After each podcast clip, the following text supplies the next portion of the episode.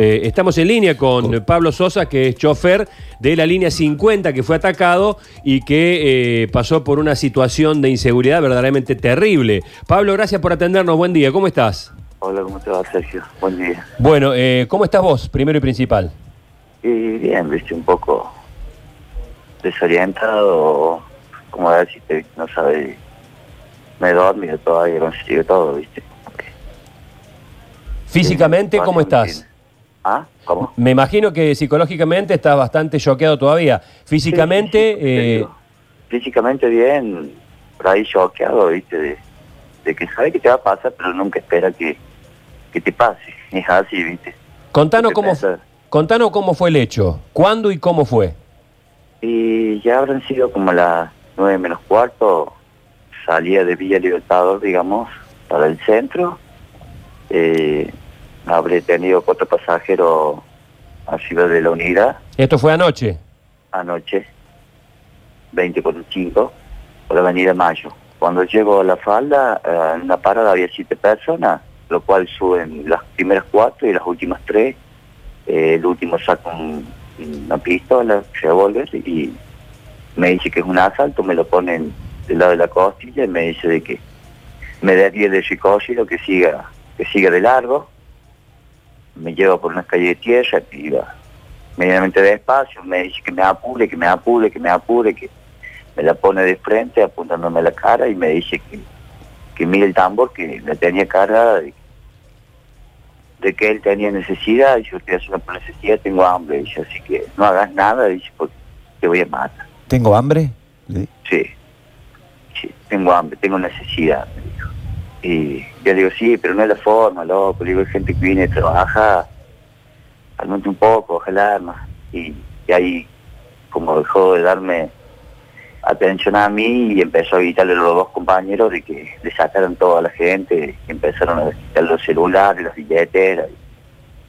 las- los bolsos, y bueno, y me decía, llegando a una esquina que se topa, una parte oscura, que es tipo un canal, me decía de que girara ahí, y yo le decía que no, que no podía girar el coche, y me decía, girá, girá, girá, dale, te hagas el vivo, y, y bueno, y en eso, como iba despacio, me decía que acelerara, y yo no, no le daba, no, no, salía despacio, y frena, frena, frena, y se bajaron, y se bajan, y, el último como que se demora más al bajarse, y, y casi que se tropieza cuando cae a la calle, entonces yo pongo en, en- pongo la marcha como para salir, para poder girar, para poderme ir, y, y ahí es cuando el tipo eh, me hace el disparo, digamos. Al ¿Dónde? lado de la ventanilla mía, Mm. siento que me agacho y siento el, el disparo.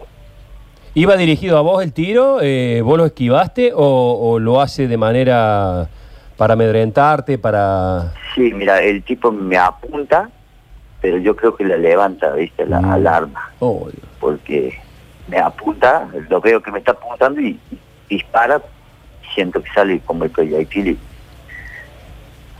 ahí, y ahí metí marcha atrás y volví, digamos, hacia la avenida, viste, buscando a la policía. Claro, que la gente con un estado, viste, que no sabe. La Claro. gritando, una mujer le un ataque de desesperación, que gritaba, lloraba, que... ¿Cuántos, cuántos eran? ¿Cuántos eran? Eran tres tipos. Tuve entre... ¿Y vos, vos tuviste, Pablo, la opción de, digamos, de hacerlos entrar en razón ahí cuando te dijo tengo hambre o decirle, mira, Claro, yo trataba de calmarlo porque yo, entre todo, estaba estaba estaba calmo, ¿viste? No, no me lo esperaba, pero estaba calmo. Claro, Frío, como quien dice, tratando de, de ir despacio, de, de, de ver cómo iba la situación. Pero bueno, estaba también con esa incertidumbre que ya no estaba ni recorrido, que no sabía dónde me iba a llevar, ¿viste? Que no, no, no.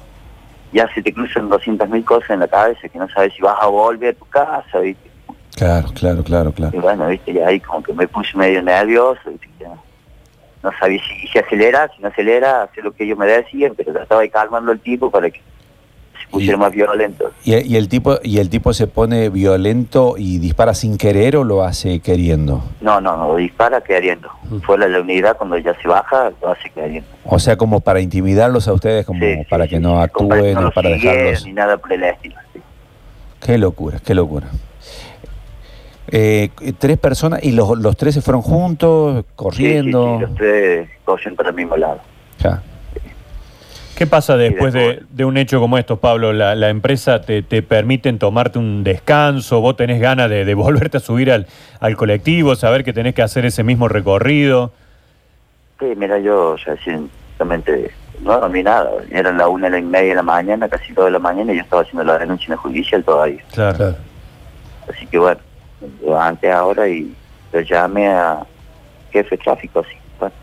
Yo el día me lo voy a tomar porque no, no estoy apto para manejar. Claro, claro, claro. ¿Qué empresa es y para qué empresa trabajás?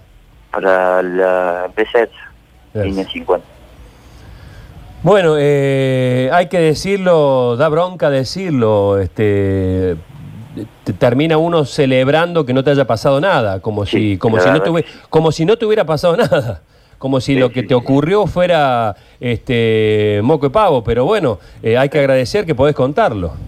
Sí, sí, sí, sí, es la, es la incertidumbre que tenía yo, viste, hoy durmiendo me levantaba y sentí ese dolor en el pecho que decía, bueno, estoy vivo. Y la verdad, viste, el susto, la adrenalina, no sabe cómo, cómo definirlo. Sí, sí, claro. ¿Tenés familia? Sí, sí, tengo, tengo hijos, tengo cuatro hijos. Bueno. Bueno, amigo, eh, Bueno. que, qué sé yo, eh, te mando un fuerte abrazo y, y Gracias, seguramente gracias. esta situación la vas a recordar por toda tu vida, pero Sí, conforme pasen los días te vas a ir calmando un poco. Te mando un fuerte abrazo, Pablo. Gracias, Sergio.